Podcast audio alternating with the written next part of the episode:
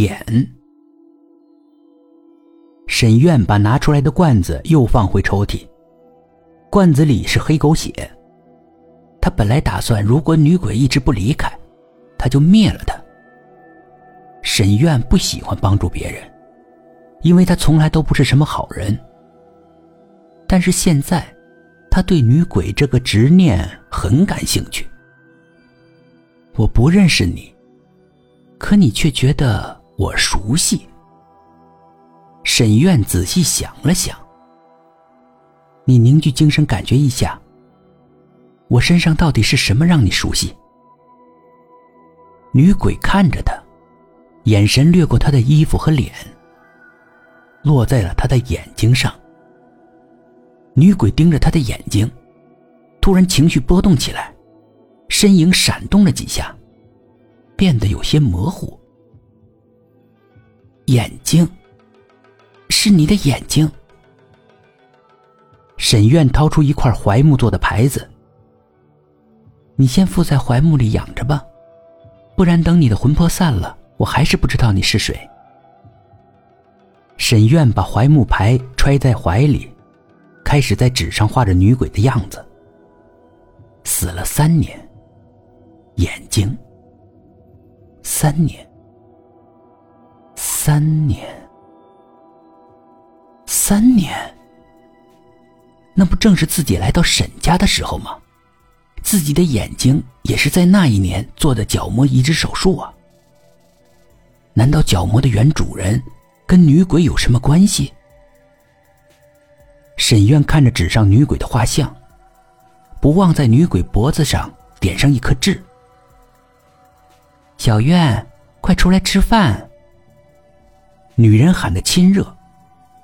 沈院想，怕是男人回来了。只有男人在的时候，女人才会叫他的名字。到客厅，果然，男人坐在饭桌旁。女人把刚炒好的菜端出来。沈院知道，女人每天都会把菜切好，都准备好。如果男人回来了，那些切好的菜就能上桌；如果男人没有回来，就会被扔进垃圾筐。沈院看着女人忙里忙外，时不时殷勤的看向男人，而男人却看也不看女人一眼。小院，今天在学校怎么样啊？男人见他来，微笑着问道。男人不喜欢沈院，因为他不是自己的孩子。